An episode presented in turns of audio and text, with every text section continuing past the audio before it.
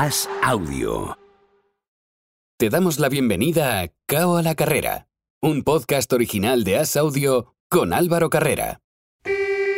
Turno para el choque estelar de la velada. Turno para que el diario As se enfrente al análisis más completo de las artes marciales mixtas. Es el momento de MMA a la carrera. En el corner tenemos a Álvaro Carrera.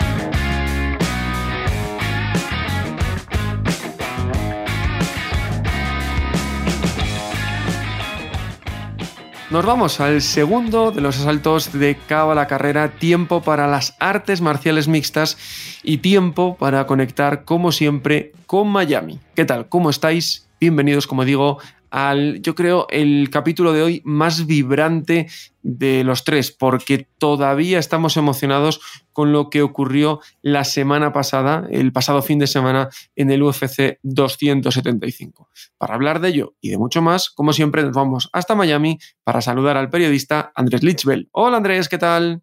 Hola Álvaro, muy complacido de estar acá y bueno, tú lo has dicho, en la gran expectativa que teníamos con el evento de UFC 275 eh, terminó siendo un evento espectacular, así que todos nos fuimos muy felices. Vamos a también darle un aplauso hoy a Andrés, que por circunstancias de, la vida y, de mobiliario, hoy estamos grabando a sus 6 de la mañana. O sea que tiene el triple de mérito que esté aquí Andrés comentando con nosotros, pero es que el UFC 275 merece la pena, Andrés qué eventazo en líneas generales. Sí, un evento de ese tipo merece absolutamente todo. Eh, de principio a fin creo que fue una muy buena cartelera.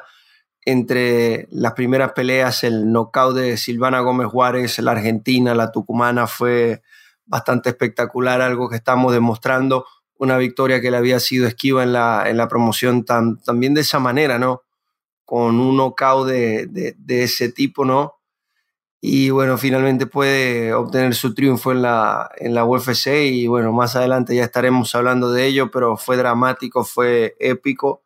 No quedó a deber esta cartelera de verdad, con todo lo que esperamos, pudo cumplir con las expectativas y, y vamos a ver también, vamos a hablar de lo que viene en el futuro, sobre todo en la división de los semicompletos donde fue el estelar. Eh, sin duda alguna, pero sin duda ninguna, la mejor del año con diferencia cartelera en general y combate estelar en general. Yo no, yo no recuerdo combates tan tan buenos, ¿eh? O sea, cuesta verlo, pero en general la sensación global es de que estamos ante el mejor evento de este año y me atrevería a decir del año pasado.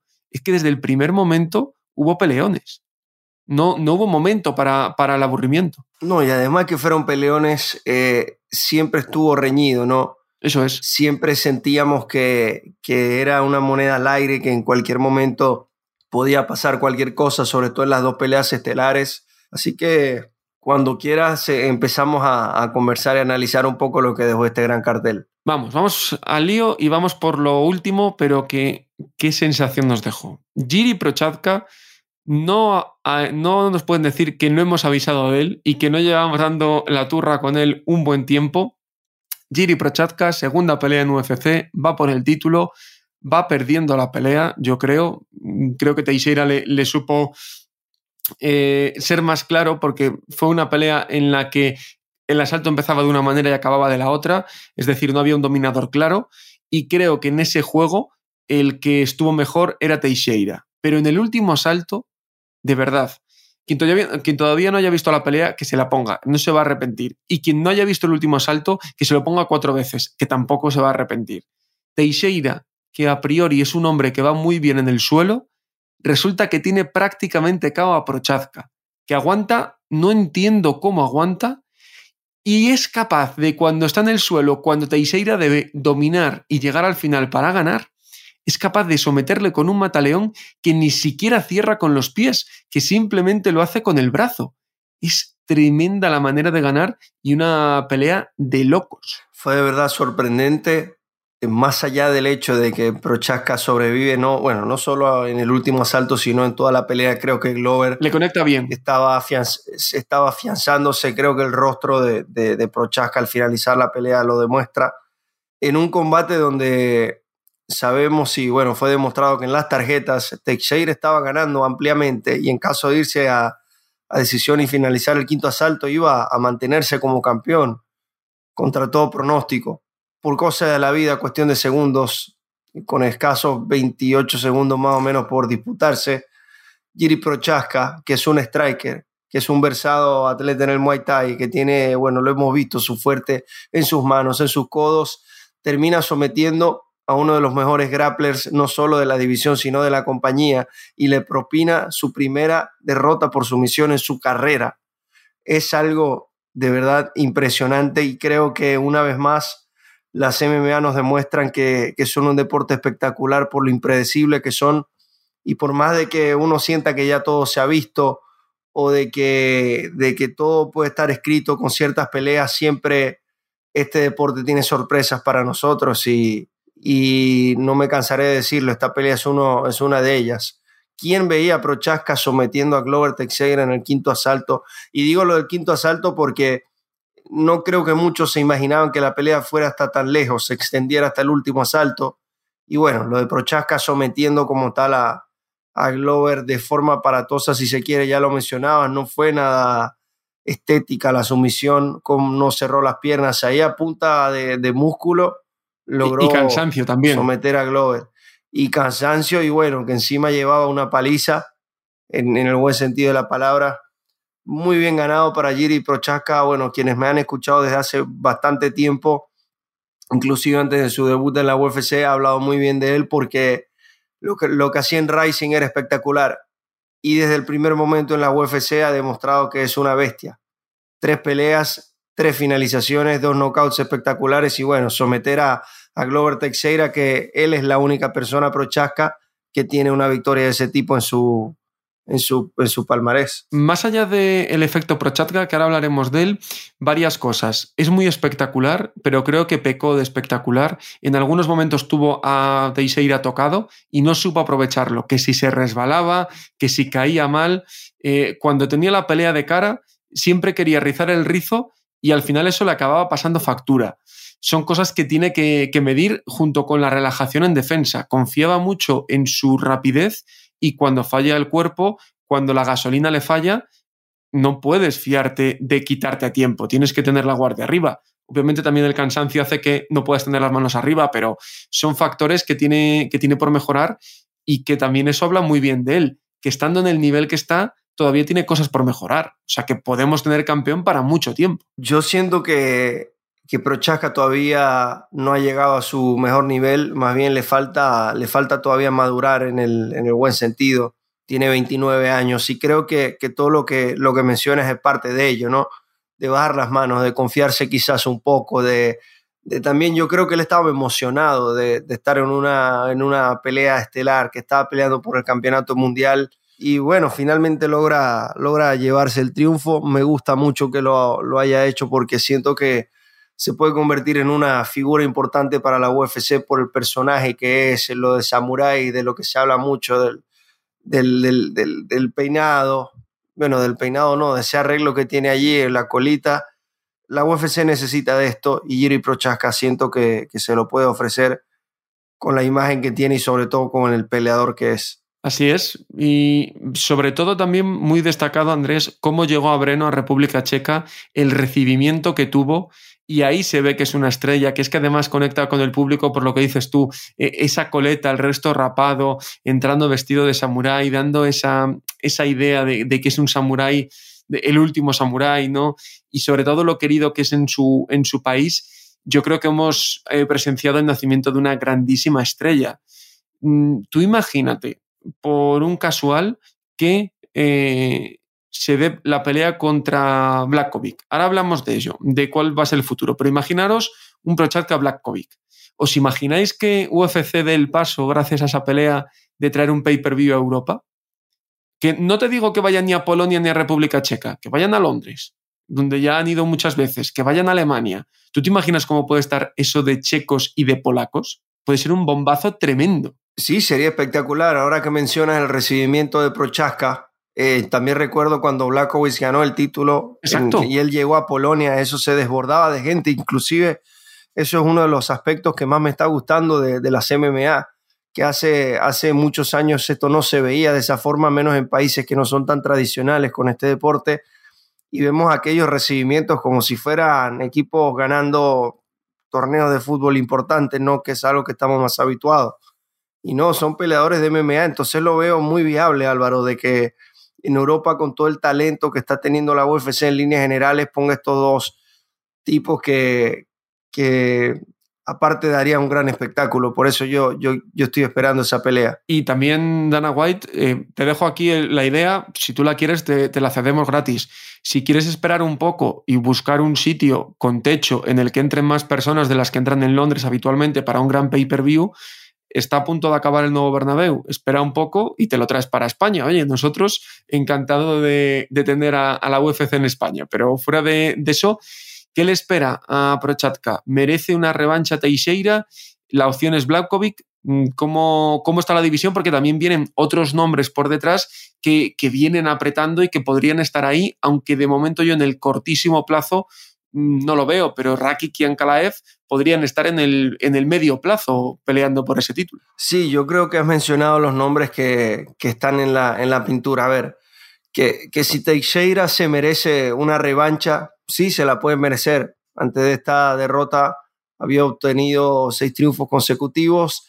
Y más como fue la, y también, la derrota, ¿no? Sí, también la forma de, de, la derrota. Una pelea donde, donde la estaba ganando en las tarjetas, donde también le hizo un importante daño a Prochaska. Y bueno, Prochaska se saca ese mataleón de la manga, pero también está el, el caso de Jan Blakowicz, quien, quien, es, quien yo creo que, que va a tomar esa pelea por el cinturón y que también la merece. Sí, totalmente. Más allá de la, la derrota con, con, Glover Teixeira, que yo insisto, eh, no por menospreciarla el triunfo del brasileño, pero siento que, que Blakovic no, no fue el de siempre ese día.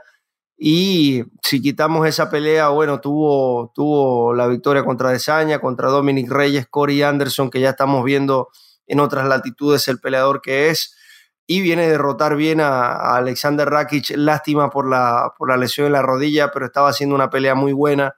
Siento que en cuanto a estilos, tanto Blakovic como Prochaska nos pueden dar una, una pelea importante con su base de Muay Thai. Y no sé, es una pelea que me llama mucho la, la atención por el tipo de personajes que son, por la forma de que pelean. Siento que pueden dar un, un espectáculo importante y sobre todo van a poder venderla bien. Yo creo que sí, veremos a ver qué, qué pasa, pero cualquiera de las opciones creo que, que, va a ser muy, muy productiva para la UFC, sobre todo porque tienes un campeón, creo, con mucho carisma y eso la UFC lo sabe aprovechar muy, muy bien. Eh, bajamos un escalón en, la cartelera y nos vamos a la polémica. Valentina Shevchenko sigue siendo la campeona del peso eh, mosca, para mí injustamente. Creo que gana 4-1 Santos, podemos ponerle 4-2 como mucho, pero creo que Valentina Shevchenko, y gustándome mucho Valentina Shevchenko, no gana ese combate. Además, eh, el problema del ojo, cuando Shevchenko sube, llega después de un cabezazo. Tenía el ojo tocado, pero todo llega después de un cabezazo que le parte el orbital. Lesión complicada para Santos, le, deseamos lo primero, la mejor de las recuperaciones. Y polémica de nuevo yo no vi ganar a Shevchenko, Andrés. Yo tampoco la vi ganar, honestamente, y, sabemos que siempre las previas, las previas perdón, de Valentina Shevchenko hablamos de que siempre va a ser un trámite, analizando a la rival, de que Shevchenko está muy por encima, pero Álvaro, es que ya en el, en el segundo asalto yo estaba pensando, wow, cómo nos estamos equivocando con, con Tayla Santos, qué clase de qué pelea le, dio. ¿Qué le pasaba? Porque no encontraba distancia. Eh, estaba incómoda. Estaba incómoda, no tenía más fuerza que su oponente, que era algo que le había pasado siempre en el Mosca, que Santos era más grande. Todo lo que le podía, digamos, salir mal, le salió mal. Y me sorprendió el inmovilismo, que es el inmovilismo de campeón. De yo con esto me vale, y creo que no le valió aunque luego ha ganado, obviamente. Sí, fue una Valentina Shevchenko muy, muy diferente a lo que estamos acostumbrados a ver. Y por su parte, Tayla Santos anima un poco la división, Álvaro. Eso es lo más sí. importante. El que problema es lo que vaya a estar fuera. A este, sí, obviamente, pero a esta división le, le hacía falta no solo una pelea así, sino alguien que pudiera estar a la altura y demostrarle a la campeona de que, de que, la, de que no se puede sentir tan cómoda como lo estaba haciendo yo estoy, repito, de acuerdo contigo Álvaro, para mí Tayla Santos debió ganar ese combate, debió ganar la decisión, pero bueno, es lo que es y, Valentina se mantiene como campeona. Séptima eh, defensa.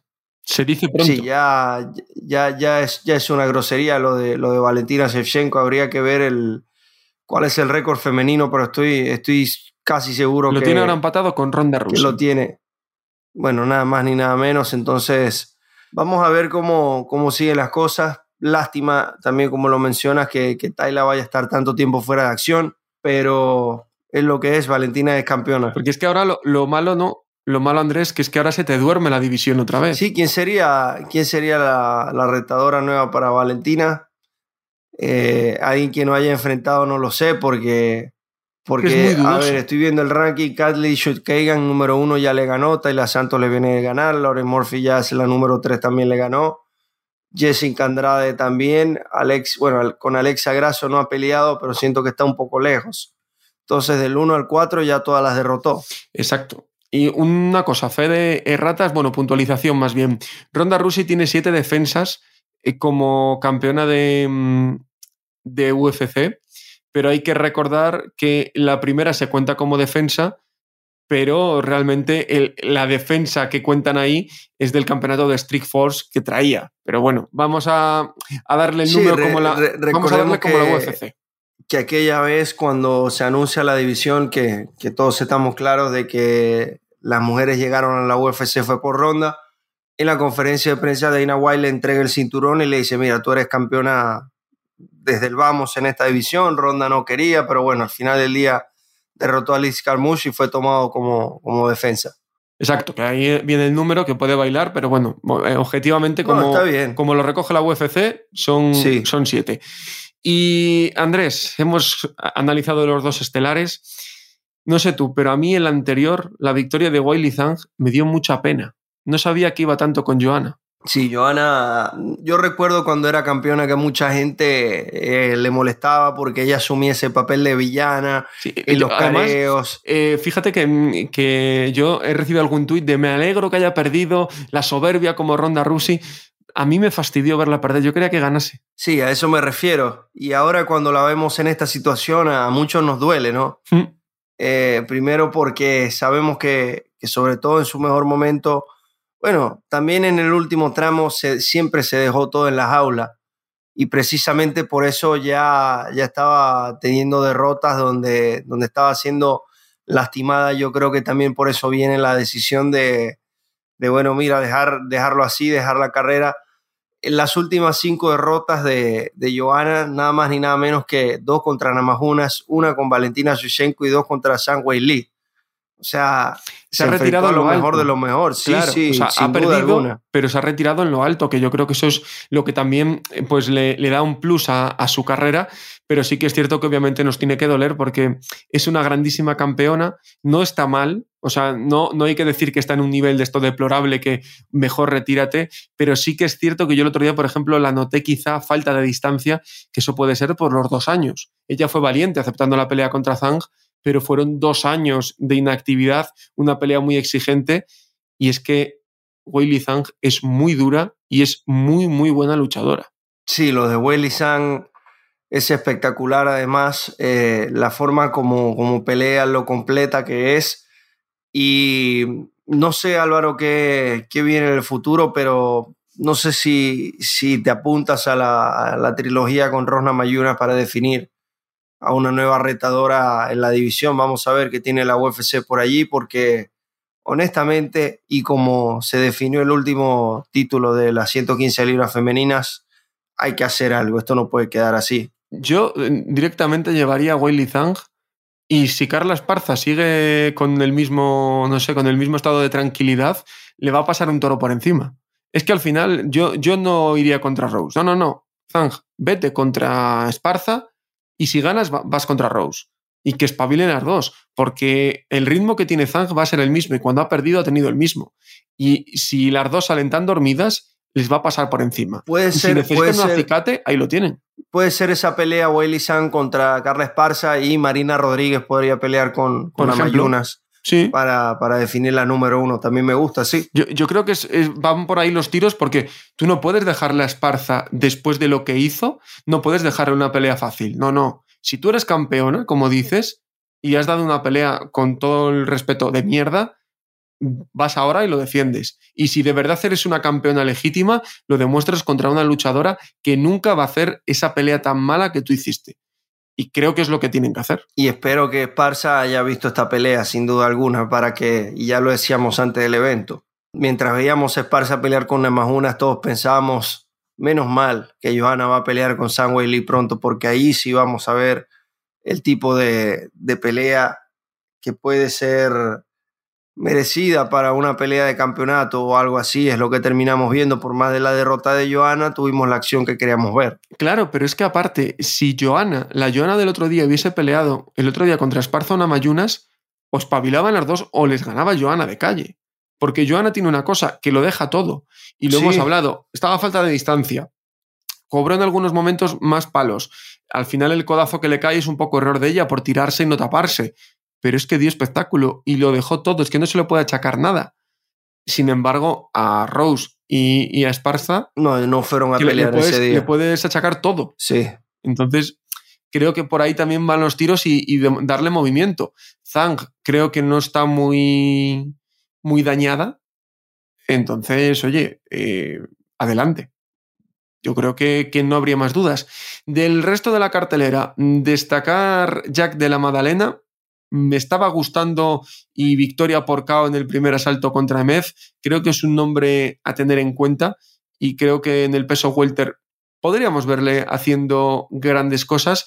Y del resto de, de la cartelera, sobre todo lo que destacabas al principio, ¿no? Esa victoria de la Argentina Silvana Gómez Juárez, una victoria muy importante para ella porque llegaba con, con mucha presión por malos resultados y también victoria de la peleadora de Panamá, Jocelyn Edwards, en el combate que, que abrió la noche. Y destacar también el knockout de Jake Matthews contra Andrés Fialo, una pelea que también sabíamos que no iba a defraudar. Exacto.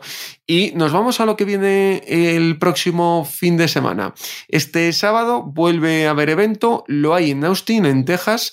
Vuelve a haber un Fight Night con público y en el que tenemos a Donald Cerrone. Creo que con eso ya es suficiente para que uno quiera verle. Sabemos que obviamente no está en su prime, pero siempre gusta verle. Va a pelear contra Joe Lauzon en el coestelar y en la pelea estelar vemos a Calvin Qatar contra Josh Emmett.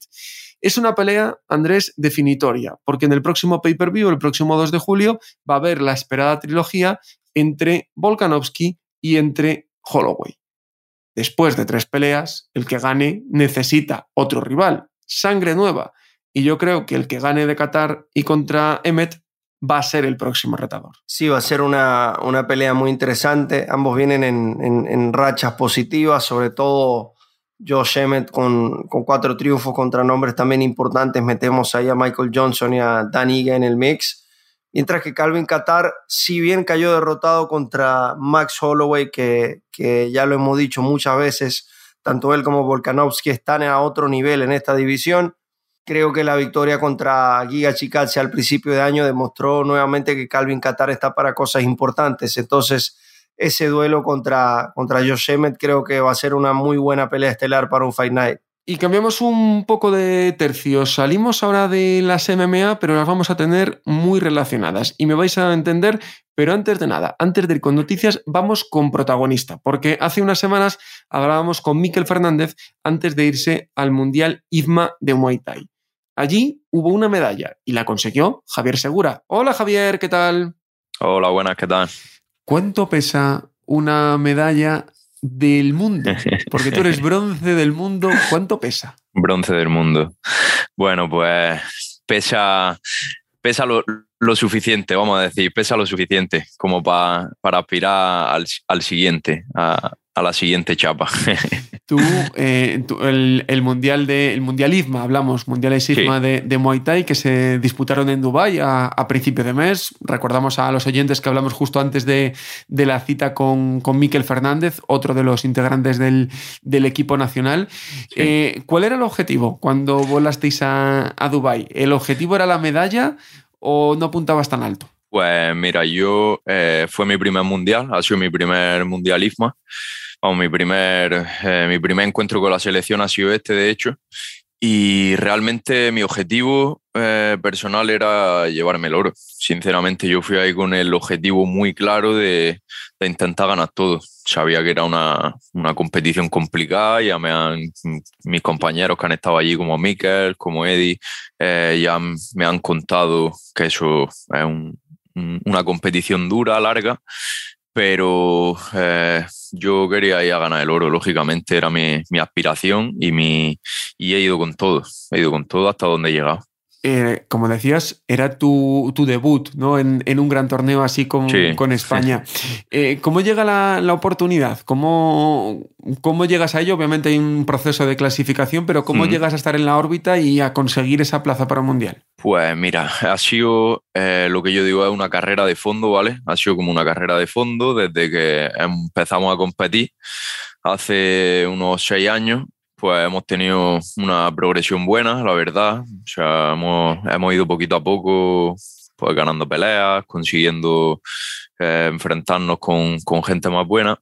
Y todo esto ha sido el resultado, bueno, como tú dices, unas clasificaciones que hemos hecho a nivel, a nivel provincial, a nivel de comunidad autónoma y a nivel luego de España, unos, unos torneos que hemos hecho para llegar.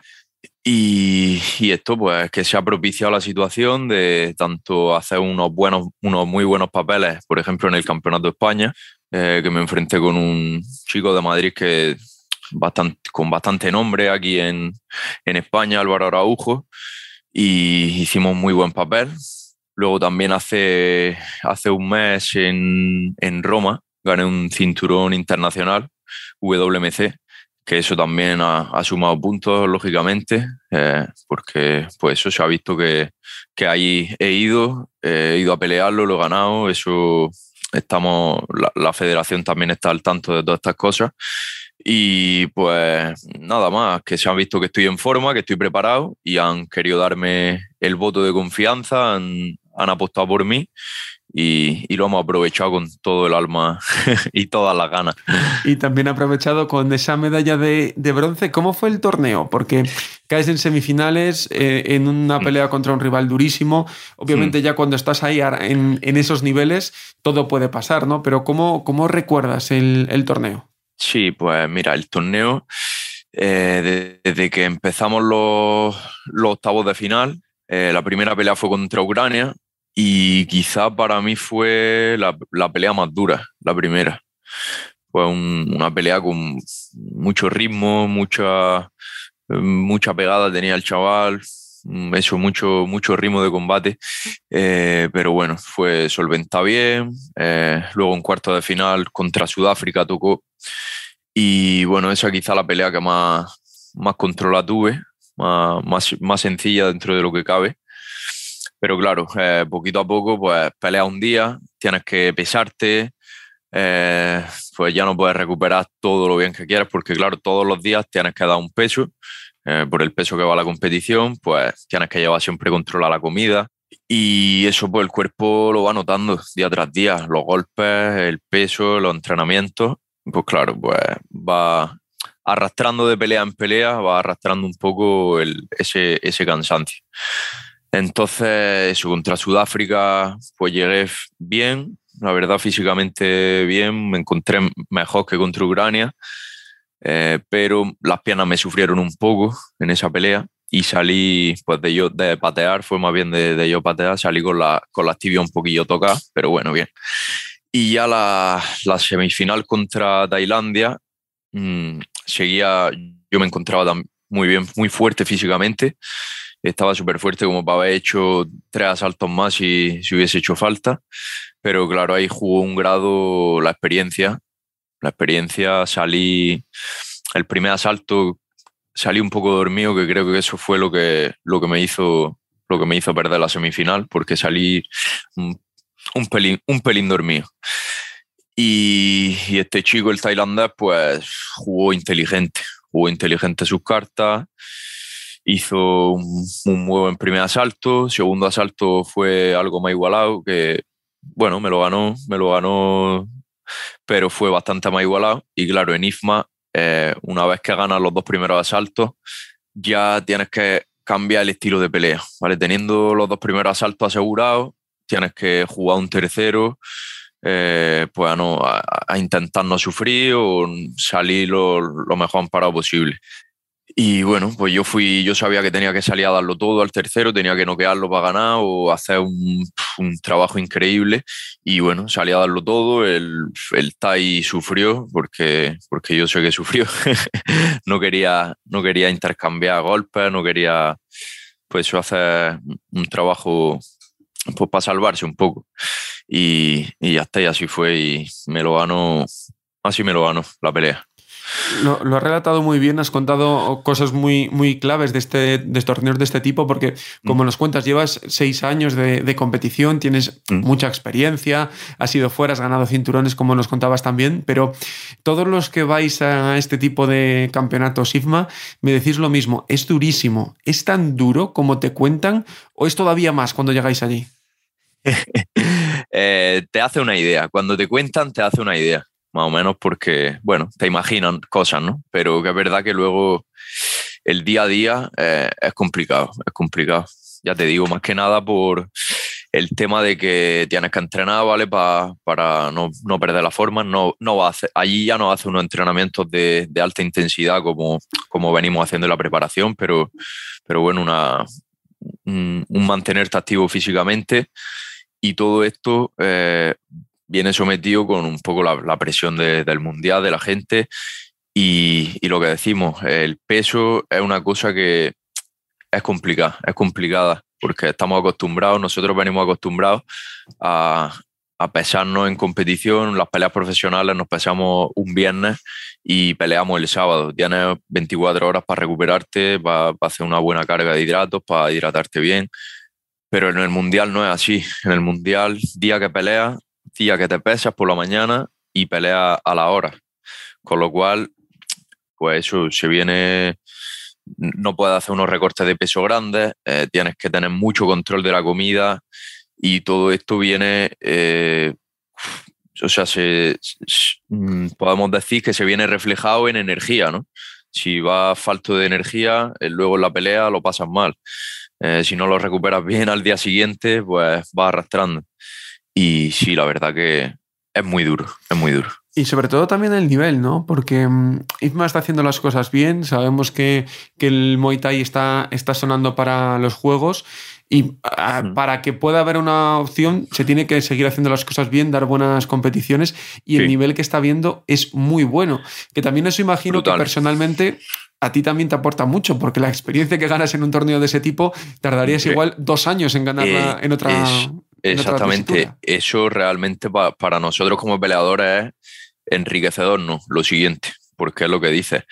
Te permite competir con gente que está en el más alto nivel de, de competición, porque no solo, aunque es un mundial amateur, van profesionales, o sea, la gente que está en las ligas más grandes estaba allí con nosotros, empezándose.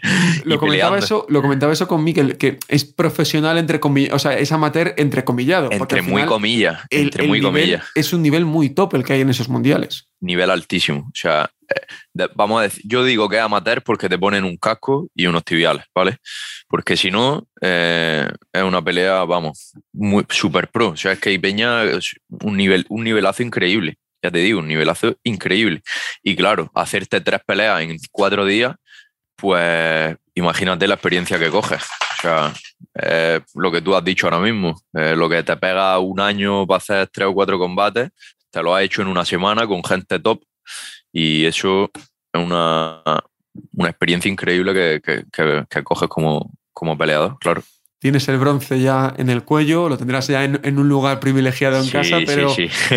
¿cuál es el próximo objetivo que, que, te marcas? Pues mira, próximo objetivo, eh, esta, esta, misma semana tengo una pelea profesional aquí en mi tierra, en Almería, eh, este mismo sábado, el sábado 18 de junio, pero el objetivo eh, de la temporada a largo plazo son los europeos, los campeonatos de Europa, que son clasificatorios directos para, para la Olimpiada y eso es lo que tenemos que preparar con, vamos, con, con todo lo que haya para llegar, si hemos llegado fuerte al Mundial, ahí tenemos que llegar más fuertes todavía y hacer un papel mejor todavía. O sea, vamos a ir a por el oro, igual que fuimos en el Mundial, pero en el europeo vamos a conseguirlo. Pues Javier, que vaya muy bien este fin de semana, que vaya muy bien la preparación para ese europeo, que seguro, seguro llega esa medalla y ese día. Seguro que sí. Muchas gracias. Muchísimas gracias. ¿eh? Y ahora sí, vámonos con las noticias que decía yo que vamos a hablar de MMA, pero lo vamos a hablar relacionado. Lo primero de todo, no lo metemos en el bloque de boxeo porque al final lo de boxeo es eh, cuanto menos, ¿no? Es, digamos lo secundario porque va a ser un combate de exhibición. Este lunes en la madrugada, primera hora de la mañana en Japón, se anunció una nueva exhibición de Floyd Mayweather, será en el mes de septiembre contra el luchador de MMA Mikuru Asakura será en septiembre, como decimos, no han revelado fecha y será en Japón. Dos preguntas claras, Andrés. Asakura no es un luchador, digamos, de primerísimo nivel, sí que es destacado, sí que ha hecho eh, gran parte de su carrera en, en Rising, ha hecho también, eh, pues bueno, diferentes peleas de, de, importancia en Asia. Tiene un 50% de victorias por KO, tiene un 16-3, 8 victorias han sido por KO, pero es lo que hablamos siempre un boxeador en el boxeo, por muy pegador que sea el, luchador de MMA, tiene ventaja. Además, es una exhibición y lo que me sorprende es que Mayweather vuelva con Rising. Recuerda que cuando peleó contra Natsukawa, primero dijo que le habían ofrecido un evento privado, luego resultó que era un evento público y se enfadó, casi no pelea, llegó dos horas tarde. Bueno, después de todo ese lío, vuelven a entenderse, por tanto, debió ser rentable para uno y para el otro. Yo estoy seguro que si Mayweather está allí es porque le conviene y porque hizo un, gran negocio. Sí me llama la atención luego de lo de Nazukawa. Y siento que esta pelea será, será similar. 8 millones creo que cobró por esa pelea. ¿eh? No, y, fue un paseo para él, honestamente. Muchos tenían, muchos tenían la expectativa porque Nazukawa es un gran kickboxer, pero bueno, una cosa es el hacerlo en kickboxing, otra cosa es boxear Además de que Nasukawa creo que en cuanto a tamaño era más pequeño que, y considerablemente que Floyd Mayweather. Aquí por lo menos eh, Mikuro Asakura tiene un tamaño similar. Estaba viendo que generalmente pelea entre 145 y 150 libras. Entonces por ese lado... Peso eh, pluma... Sí que es cierto que yo creo que va a ser un poquito más pequeño, pero creo que no va a haber tanta diferencia. Además, sí, con Nasukawa fue mucha la diferencia. Exacto. Entonces vamos a ver cómo, cómo sale esto. Y luego también hay que recordar que contra Nasukawa se calentaron, Mayweather salió a hacerle daño. Y yo creo que contra Jake Paul y contra Moore en su última pelea pues ha salido a jugar y creo que tiene esa, esa visión. Y un Rising también, eh, Andrés, que se ha visto superado por One Championship y que creo que también lo que busca con esto es un poco de mayor difusión. Sí, es que el, el, el tema es que sabemos que Rising no hace eventos de manera constante. Entonces, por allí creo que están perdiendo terreno y vamos a ver si poniendo a Floyd Mayweather en la cartelera ofrecen algo. Al final del día es, es una pelea para ese día y ya. Más allá de eso, sabemos que Floyd Mayweather no es un elemento de Rising, por lo tanto, ¿qué tanto le puede ayudar a la compañía a crecer? Si no es un asset, no es un elemento con el que puedan contar eh, mes a mes. Entonces, creo que es más cuestión de negocio y, más nada. Y a ver cuánto nos tiene esperando. Que también, eh, si vuelve a haber otras dos horas de retraso, sería una mala imagen de nuevo para, para Rising. Así que bueno, veremos a ver todo. La última noticia de la semana a mí me sorprendió. Hemos hablado muchas veces en, este podcast de Barenakel, em, el boxeo sin, sin guantes, ¿no? que tiene también agarres, etcétera, etcétera. Y la sorpresa fue que han anunciado una pelea de Michael Venom Page, que viene de perder el título de Bellator, contra Mike Perry. ¡Wow! Qué, ganas tengo de verla, Andrés! Totalmente. A ver, Mike Perry viene de, pelear con Julian Lane en un peleón, uno de los mejores que he visto en esta modalidad de nudillo limpio. Y Michael Venom Page, sabemos el, peleador que es, más si es en un, en un combate 100% de striking. Lo hemos visto boxear de forma profesional, aunque los rivales no eran los mejores Michael Beno Page vio, se vio muy bien con las contras, como él pelea con unas buenas manos. Hay que ver cómo le va a ir contra Mike Perry, que es un tipo que en su debut de Bare demostró que está mandado a hacer para este deporte. Lo vi inclusive más cómodo allí que en las MMA. Y también curioso que, aún estando bajo contrato eh, con Bellator MMA, Scott Coker le haya dado el permiso a, MVP de pelear. Es arriesgado, ¿eh? porque si pierde contra en Perry... porque no, y es porque es una cosa es que lo haya dejado pelear en boxeo, es un poco más controlado. También eh, no es por menospreciar a sus rivales, pero eran, eran peleadores que sabíamos que Beno Page iba a estar cómodo.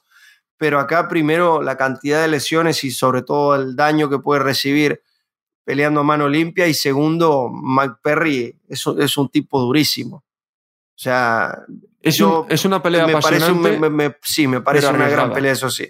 Es, apasionante pero arriesgada, que no lo habíamos dicho, será el próximo 20 de agosto.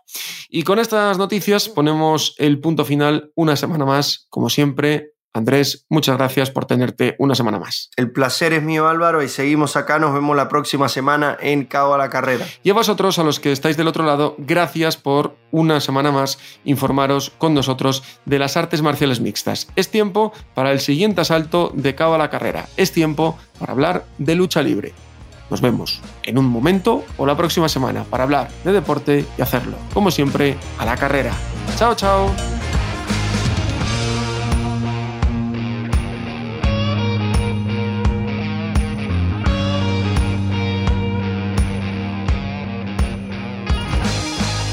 Gracias por escuchar Cao a la Carrera, un podcast original de As Audio con la dirección de Álvaro Carrera, la producción de Javier Machicado y la realización de Vicente Zamora.